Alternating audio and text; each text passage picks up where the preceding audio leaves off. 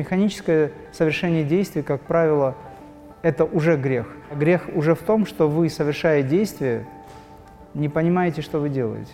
О гвоздях мы знаем уже, я не знаю, 50 лет как. Но почему-то именно сейчас эта волна пошла, потому что кому-то надо было штамповать эти гвозди и продавать.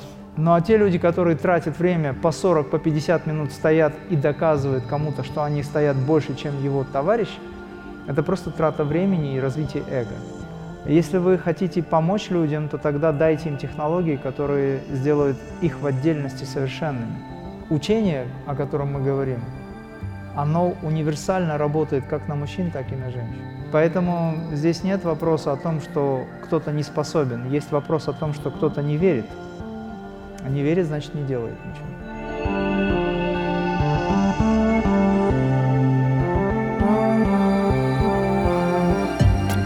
Здравствуйте, мастер! Сегодня хотим спросить у вас, как экологично проявлять эмоции и соблюдать принцип ненасилия, о том, что можно считать грехом и как происходит перерождение. Также у нас есть вопросы об ученичестве и женской реализации. Как экологично проживать гнев, злость, раздражение и другие эмоции? У нас есть учение, называется оно крия-йога.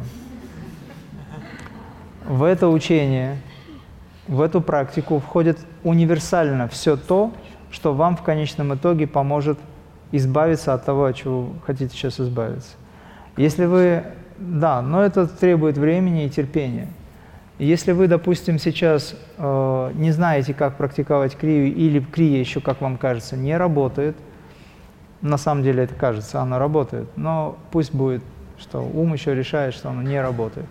Тогда есть дополнительные, простые методы, которые просто могут хотя бы симптом снять. Ну, к примеру, вы можете уйти из этого помещения, где вам плохо, посмотреть на солнце, только на солнце, не на луну, на солнце. Можно посмотреть в небо. Можно выпить стакан воды, лечь горизонтально, в крайнем случае.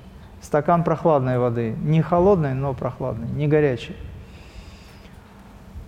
Растянуть уголки рта до ушей – быть похожим на Гуинплена, допустим, да, и вот сидеть вот в таком состоянии, можно в зеркало, кстати, посмотреть в этот момент, будет смешнее. Уйти из этого места, перестать общаться с этими людьми, э, если это беспричинная какая-то, допустим, всплеск какого-то гнева и, и так далее, можно понять, что идет, идет воздействие элементалей, то есть тонкого плана. Из этой комнаты надо уйти.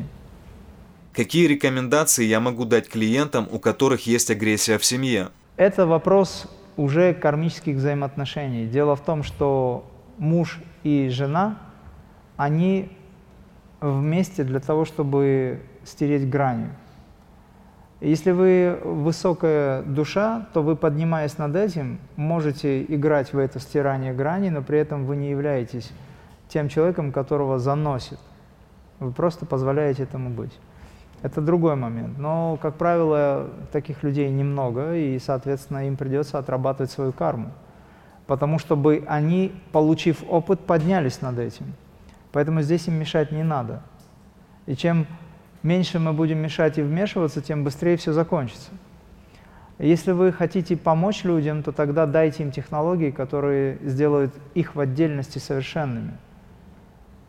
Кто-то один должен быть умнее как правило, тот человек, который стремится к духовной практике. Но вот что интересно, как только вы начинаете заниматься духовной практикой, тот начинает или та начинает противостоять этому, потому что есть воздействие астрального плана. Как бы это странно ни звучало, с точки зрения науки, я вам скажу, что все болезни, все реакции вашего ума, абсолютно все неприятности связаны с влиянием тонкого плана. Хотите вы в это верить или нет. Даже простые заболевания – это тоже влияние тонкого плана. Существует огромное количество в иерархии существ, которые на вас влияют, потому что им надо с вами взаимодействовать. Они пытаются есть вашу энергию. И когда энергии становится меньше, у человека раздраженность больше. Он потому и раздражается, что его любая вещь раздражает, потому что энергии не хватает. И ее поедают. Какие это существа, откуда они взялись, это уже вопрос другой, и сейчас мы на этом не будем, э, как говорится, концентрироваться. Но знайте, что Беспричинные особенно болезни – это обязательно порчи, обязательно влияние существ. Опять же, те, кто наносят эти порчи в виде человеческих тел, да, они находятся под влиянием этих существ. Они на контракте, образно. Поэтому, когда к вам приходит муж с женой и говорят, мы там, допустим, хотим развестись, потому что у нас проблемы, он меня не понимает, я не понимаю, вы должны понимать, что с ними происходит, почему с ними это происходит. Помимо их личных качеств есть влияние, а это влияние, как правило, запускает механизмы их качеств, и они начинают грызться друг с другом.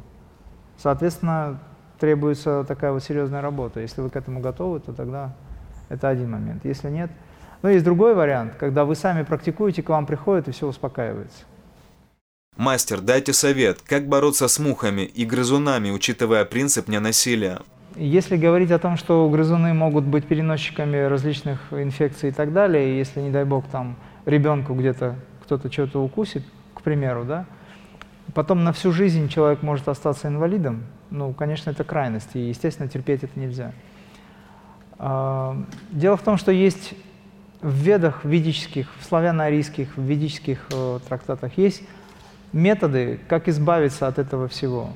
Потому что грызуны, у них есть свой эгрегор, у тараканов есть свой эгрегор, ну и так далее. Когда вы меняете частотные характеристики в доме, когда вы начинаете читать мантры, когда в доме звучат э, мантры, повышающие вибрации и так далее, они сами уходят. Такая возможность есть. Другая возможность. Э, сейчас технологии очень хорошие, есть современные, когда щадящие, да, когда, допустим, не эту страшную мышеловку там, перебивающие напополам э, живность, а частотные характеристики, которые боятся, это ультразвук. Вы его не слышите, ну, может быть, не так часто включать, но это очень сильно мешает. Они убегают, если мы говорим о грызунах. Тараканы, ну, им вообще без разницы по большому счету. Кстати говоря, это указывает на то, что экология более-менее хорошая. Откровенно говоря, я тоже, если муха залетает, я ее так раз поймал и просто иду, и вот не лень же, иду, открываю одну дверь, там вторую дверь и вот выбрасываю. Ну, не хочется убивать, зачем? Она же интересна, это же такой механизм. Когда проступок можно считать грехом? По большому счету вы не хотели этого, это произошло, значит, вы в этом отчасти не виноваты. Но когда вы что-то совершаете, вы должны понимать, что вы делаете. Поэтому механическое совершение действий, как правило, это уже грех. Грех даже не то, что вы что-то сделали как результат, а грех уже в том, что вы, совершая действие, не понимаете, что вы делаете. Вот в этом и есть бесконтрольность. Поэтому пророк Мухаммад – в свое время мир ему, он сказал, что самым худшим из грехов является бесконтрольность. То есть отсутствие понимания того, что вы делаете, для чего это, чем все закончится. Вы говорили, что человек попадает в то место, о котором он думал перед смертью. Как происходит перерождение? Это очень просто. Если последняя мысль определяет будущее состояние, то будущее состояние – это и есть перерождение. Он, например, попадает в сферы тех вибраций, о которых он думал, на которых он застрял – а потом, согласно этим вибрациям, его прошлой кармы, он воплощается и становится тем, кто должен быть с точки зрения вот того, где он застрял, и с точки зрения того, как был пройден его путь предыдущий. Суммируя все это, кармический совет наделяет его возможностями и таким же телом. Тело, которое будет воспринимать те возможности, астрология начинает подстраиваться, и он рождается именно в таком положении планет – чтобы именно реализовать то, что ему необходимо. Но все это, как бы там плохо это не выглядело, все это именно таким образом построено, чтобы человек получил опыт и поднялся над этим. То есть на самом деле ничего в этой жизни плохого нет. Оно есть плохое только с точки зрения нашего отношения. Но если мы меняем отношение к этому всему, то понятие плохое исчезает. Я ответил на ваш вопрос? То есть вопрос в том, что ваша последняя мысль определяет будущее состояние или рождение. Поэтому Сай Баба говорит, чем бы вы ни занимались, какой бы практикой вы ни занимались, имя Бога является самым главным. Вы должны наработать это имя внутри себя. То есть, что такое имя Бога?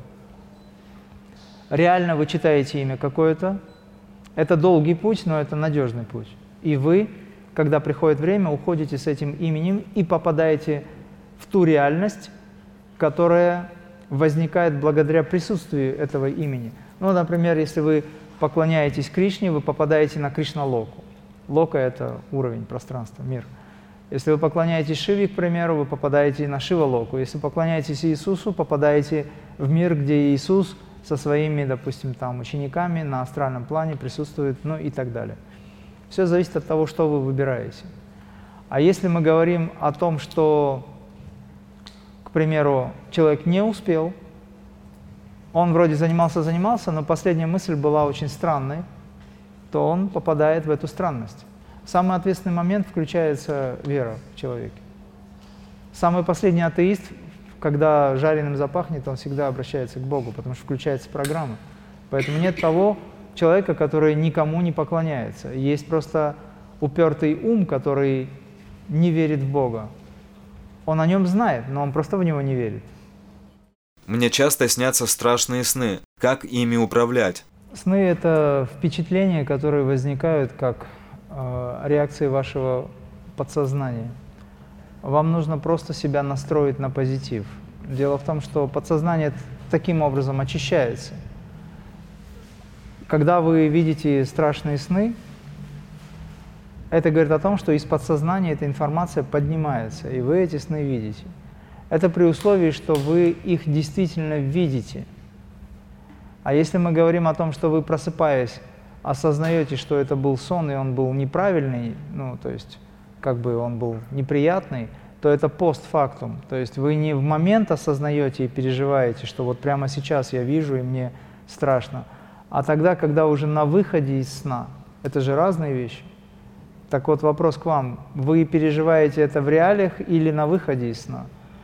Тогда оставьте без внимания, потому что это бред подсознания. С вами ничего не происходит, с вами никогда ничто не может произойти, потому что вы не это. Как войти в осознанный сон? Осознанный сон – это медитация.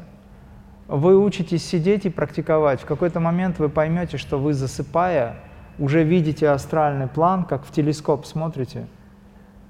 И здесь у вас эфирный план начинает разворачиваться, здесь астральный план, здесь ментальный, а там уже будхи – или божественный, и вы это все видите, и вы начинаете в какой-то момент понимать, что сейчас вы видите астральный план, это значит, что вы как будто бы спите, но вы не спите. Я так показываю, чтобы было понятно, что происходит с сознанием. А если человек был на семинаре, он знает, как это работает, каким образом мы можем погрузить свое сознание в это и э, где мы это все видим. Формально здесь, на самом деле, это духовный мир. То есть медитация – это то, когда вы формально тело спит, а вы бодрствуете. Вы не, не засыпаете, вы не проваливаетесь и не исчезаете. Тогда, когда вы это можете делать, но это со временем происходит, вы способны тогда переписать свою жизнь полностью. Можем ли мы не спать, а вместо этого медитировать? Вы тело укладываете спать, но сами бодрствуете. Вы можете оказаться где угодно, общаться с кем угодно. Это не выход из тела, как предлагают нам школы Михаила Радуги и так далее. Это спиритуализм, они этим занимаются. Речь идет о вхождении, вхождении в божественный сосуд, через который вы выходите в миры мудрости, в миры другие, то есть духовные миры связанные с божествами, с уровнем иерархии и так далее. А люди, которые выходят из тела, к примеру, просто в качестве примера, это спиритуальные практики, они выходят через нижние центры. Если человек, допустим, имеет привязанность к Муладхара, Сватхистана, Манипуре, чакрах, то он обязательно попадет в нижние миры. Как правило, человек, который спит, он отделяется от тела, ну, то есть душа, допустим, да, она попадает в неприятные сферы, потому что у нее есть привязанность к этому уровню сознания. Когда вы медитируете, вы стараетесь поднять уровень сознания. Почему мы глаза держим вверх? Для того, чтобы снова и снова стимулировать наше сознание к высоким центрам и состояниям. Тогда выход будет через высокие центры. Чтобы вы понимали, Муладхара, Сватхистана, Манипура и так далее – это миры. Вот здесь и ниже – это нижние миры. Отсюда и выше – это высокие миры. Ну, чем выше, тем выше. Поэтому, если у человека сознание на сердечном центре он попадает в райский мир. Там все красиво. Это красивый астральный план. Но если у него есть обида на жизнь, даже отсюда он попадет вниз, потому что эта чакра будет по-другому работать с ним. Все зависит от того, что вы а, для себя определили в качестве своего уровня сознания и понимания. Как отпустить гвоздистояние? Этот вопрос очень популярен сейчас в последнее время, волна. Вот знаете, мне интересно, когда у людей мода появляется, и все начинают быть одинаковыми во многих вопросах, в том числе и гвоздистояние тоже. О гвоздях мы знаем уже, я не знаю, 50 лет как, и они никогда не были модными, всегда их использовали. Но почему-то именно сейчас эта волна пошла, потому что кому-то надо было штамповать эти гвозди и продавать.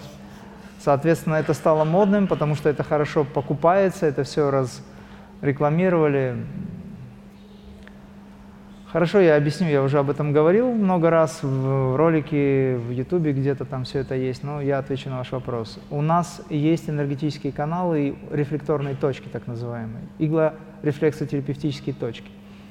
То есть энергетические каналы находятся на 2-2,5 мм от поверхности кожи.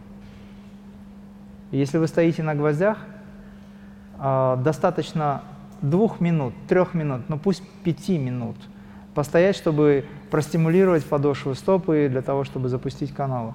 Но у нас для этого есть 42 крии, которые гораздо больше эффект дают, потому что это связано с нейронами. Здесь вы просто пассивно стоите, вы стимулируете всего лишь нервные окончания и точки. Это полезно, но это не дает эволюцию. Ну а те люди, которые тратят время по 40, по 50 минут стоят и доказывают кому-то, что они стоят больше, чем его товарищ, это просто трата времени и развитие эго. И все. Это мое мнение лично. Поэтому, если у вас есть гвозди, то, в принципе, вы можете постоять на них, пробудить энергоканалы, пойти заниматься эффективно 42 криями и заняться практикой. Задаю вопрос одному человеку, сколько ты стоишь? Я могу стоять чуть ли не там полтора часа. Я говорю, а чё, чего ты добиваешься, когда ты стоишь полтора часа? Ну, мне становится хорошо, баланс возникает. Этот баланс за пять минут в крия-йоге можно обрести и заниматься эволюционным развитием. Полтора часа своей жизни каждый день тратить вместо того, чтобы медитацией заниматься. Ну, это его такое понимание, потому здесь я считаю, что это крайности. Вот. Но, опять же,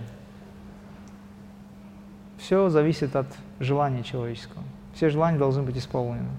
Как вы взаимодействуете с учениками? Это личное наставничество или только передача техник? Правильнее было бы задать этот вопрос ученикам, которые э, попали в это все. Они бы точно ответили, как это все происходит, потому что это индивидуальный момент. Люди разные. Здесь сидят ученики, личные ученики, у которых есть посвящение, у которых есть мантра и имя, то есть это гуру, э, скажем, да, такое посвящение ученичества. И есть люди, которые еще и посвящены в седьмую ступень, то есть это следующий этап э, посвящения, более высокий уровень.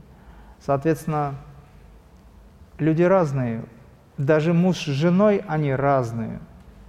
Хотя как бы карма одна, она объединяется, но тем не менее. Вот, и поэтому лучше всего задавать этот вопрос им. Конкретно, что у вас изменилось после того, как вы стали учеником? И как этот тип с вами работает? Вообще вам спокойно живется после этого или нет? Да.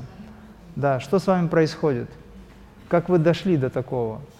Докатились. Да, докатились, да. Вот. А в целом я могу сказать, что те люди, которые напросились мне ученики, поэтому я очень настоятельно рекомендую вам подумать, нужно вам это или нет.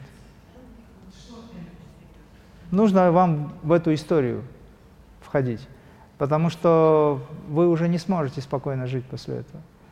Он будет приходить во снах, он будет приходить в ощущениях, он будет приходить и говорить, практикуй.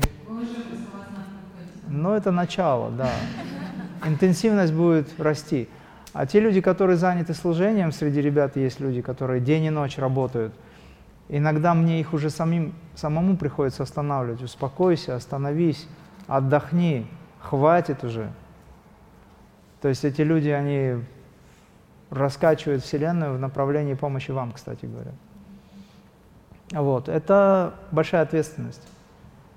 Это ответственность, когда энергия, я сейчас не о себе в целом, энергия мастера начинает быть использована учеником.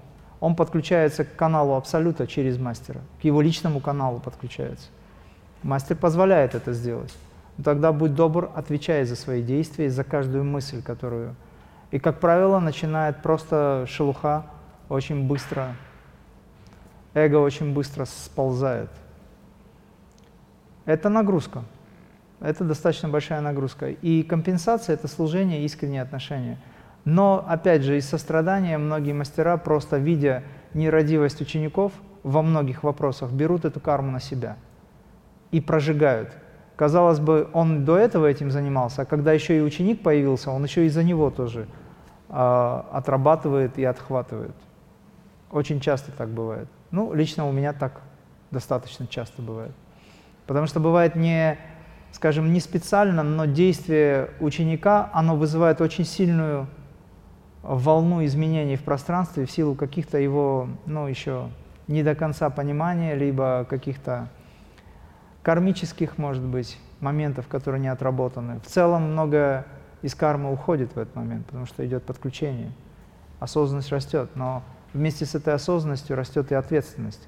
И любое неосторожное действие, оно может вызвать большую волну, бурю в пространстве. И это тоже приходится утихомиривать.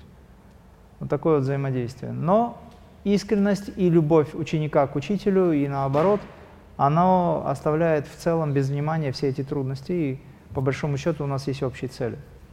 Но такой человек намного больше уже в работе и в такой прямой связи.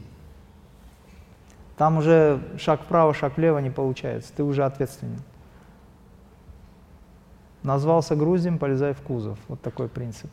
Когда женщина развивается духовно, она начинает чувствовать энергию. Как понять, истинно ли то, что я чувствую? Я понял вопрос. Да. А, дело в чем? Дело в том, что зачастую, я уже говорил сегодня, все, о чем ты говоришь, все верно, все правильно, так оно и есть, но понять это нельзя. Объясню почему. Потому что на любое понимание ум тут же дает другую характеристику этому вопросу. Он обманывает себя самого, тебя в итоге, со всех сторон. Это надо пережить. Когда у тебя есть переживание, хорошо, другой пример приведу. Йогананда, когда обращался к Высшему, как он получал ответ? Он задавал вопрос Богу, Божественной Матери в частности. И он говорил о том, что Божественная Мать мне ответила. Как она ответила? Она вот иногда бывало приходила и говорила, да, такое есть. Сайбаба тоже материализовал свое тело, Бабаджи материализовал свое тело в ответ на мои запросы, просьбы молитвы.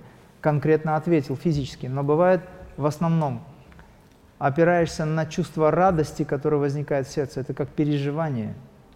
Если есть любовь, это переживание. Если любовь здесь, то ее нет. Это просто информация о любви. Но есть переживание. И поэтому, чтобы проверить, истинно это или нет, ты должна пережить это состояние. А вот когда ты его переживаешь, ты всегда знаешь, что здесь правильно, а что неправильно. Потому что это знание за гранью умствования. И поэтому лучше всего не заморачиваться на предмет того, что ты должна понять. Я сейчас не тебе, я в целом говорю. Ничего не поймешь. Потому что когда ты здесь поймешь, появится здесь модель другая, и ты скажешь, а что правильнее, вот это или это? Это ментальные концепции, их миллионы. Из вот такой вот мушки можно сделать целого слона, и не поймешь, где уже муха, а где слон, образно. А когда возникает переживание, это переживание четко, конкретно, интуитивное познание, дает понимание того, что это такое и как это воспринимать. Поэтому есть шестое чувство, это интуиция, и есть седьмое чувство, Интуиция плюс знание. Чувство, как интуиция, чувство знания. То есть у тебя есть конкретное понимание того, что происходит и с чем это едят. Понимаешь? Без того, чтобы сейчас конкретизировать то, о чем ты хочешь задать вопрос.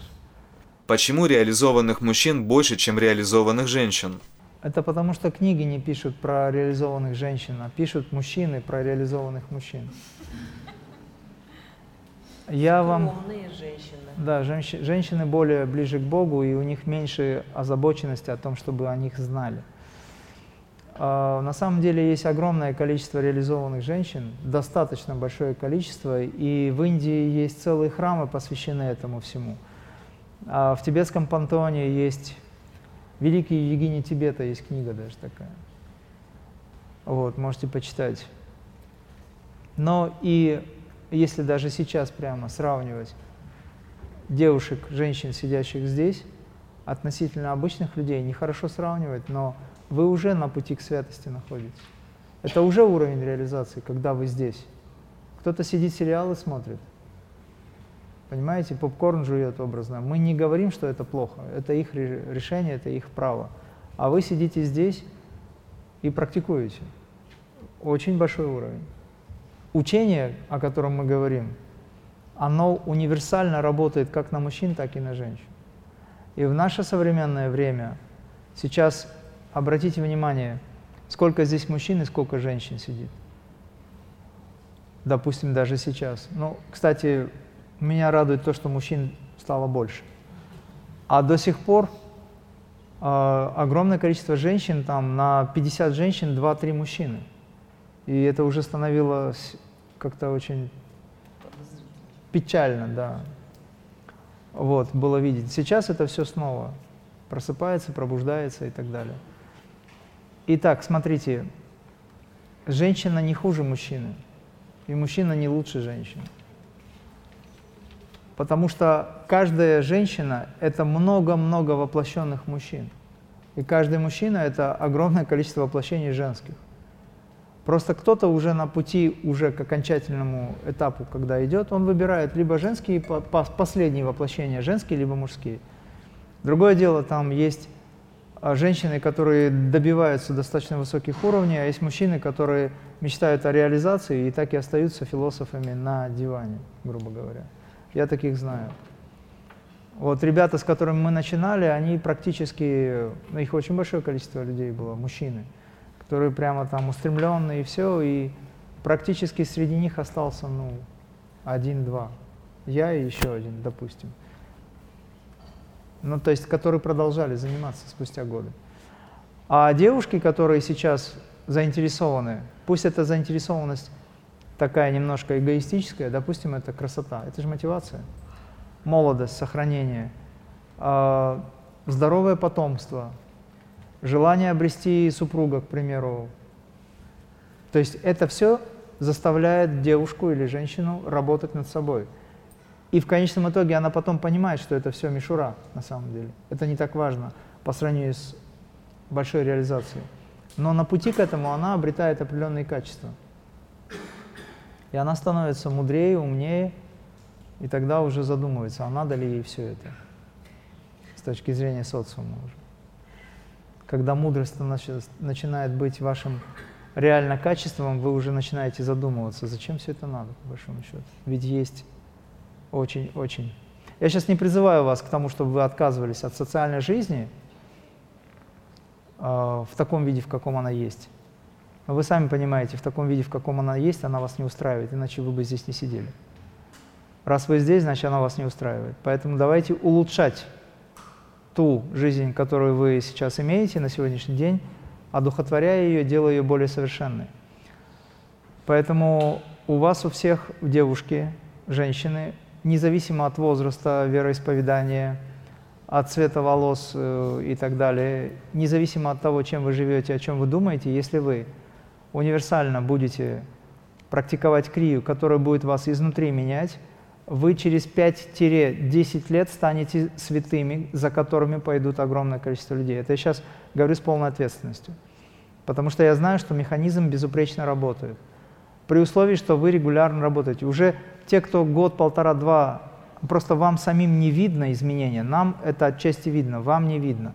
Старые программы еще будут работать, может быть, старые какие-то привычки, привязанности и так далее, но вы уже другими становитесь. А с мужчинами мы отдельно поговорим.